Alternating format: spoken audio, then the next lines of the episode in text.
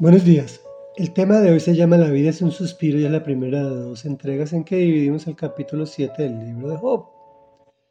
Bueno, ya sabemos que a Job le tocó muy duro, que está pasando una situación muy difícil y que se está desahogando. Aquí hace su, estamos terminando su segundo discurso. Y dice así, ¿no tenemos todos una obligación en este mundo? ¿No son nuestros días como los de un asalariado? Como el esclavo que espera con ansias la noche, como el asalariado que ansioso espera su paga. Meses enteros he vivido en vano.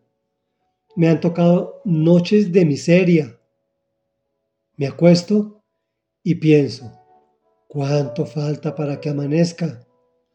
La noche se me hace interminable. Me doy vueltas en la cama hasta el amanecer.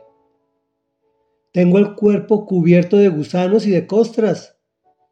La piel se me raja y me supura.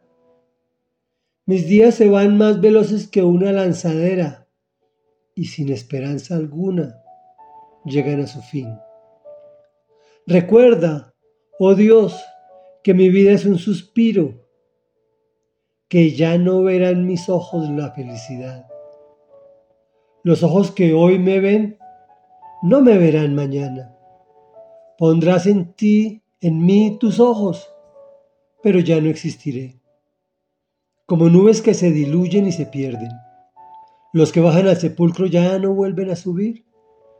Nunca más regresan a su casa. Desaparecen de su lugar. Comentario. Hoy vemos un Job existencial. Recordándonos que cada uno de nosotros tenemos una obligación en este mundo. Y en muchas ocasiones es pesada, al punto que como esclavos esperamos con ansias el descanso que trae la noche. Y como Job, ni la noche. Terminamos dando vueltas en la cama y nos levantamos más cansados que como nos acostamos?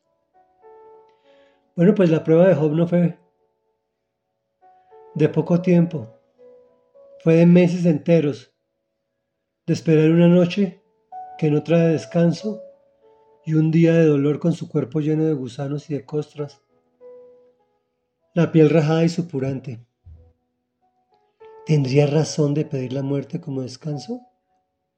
¿Y qué me dices de la pérdida de toda esperanza de cambio? Recuerda, oh Dios, que mi vida es un suspiro, que ya no verá en mis ojos la felicidad. Tengo que confesar que sin llegar a una situación tan difícil y dolorosa como la que estamos estudiando, he pedido a Dios que mis días lleguen a su fin pero recuerdo las cosas pendientes que me llevan a pedir el fin y que todavía están sin resolver y que dejaría en esas mismas circunstancias y termino pidiendo lo contrario.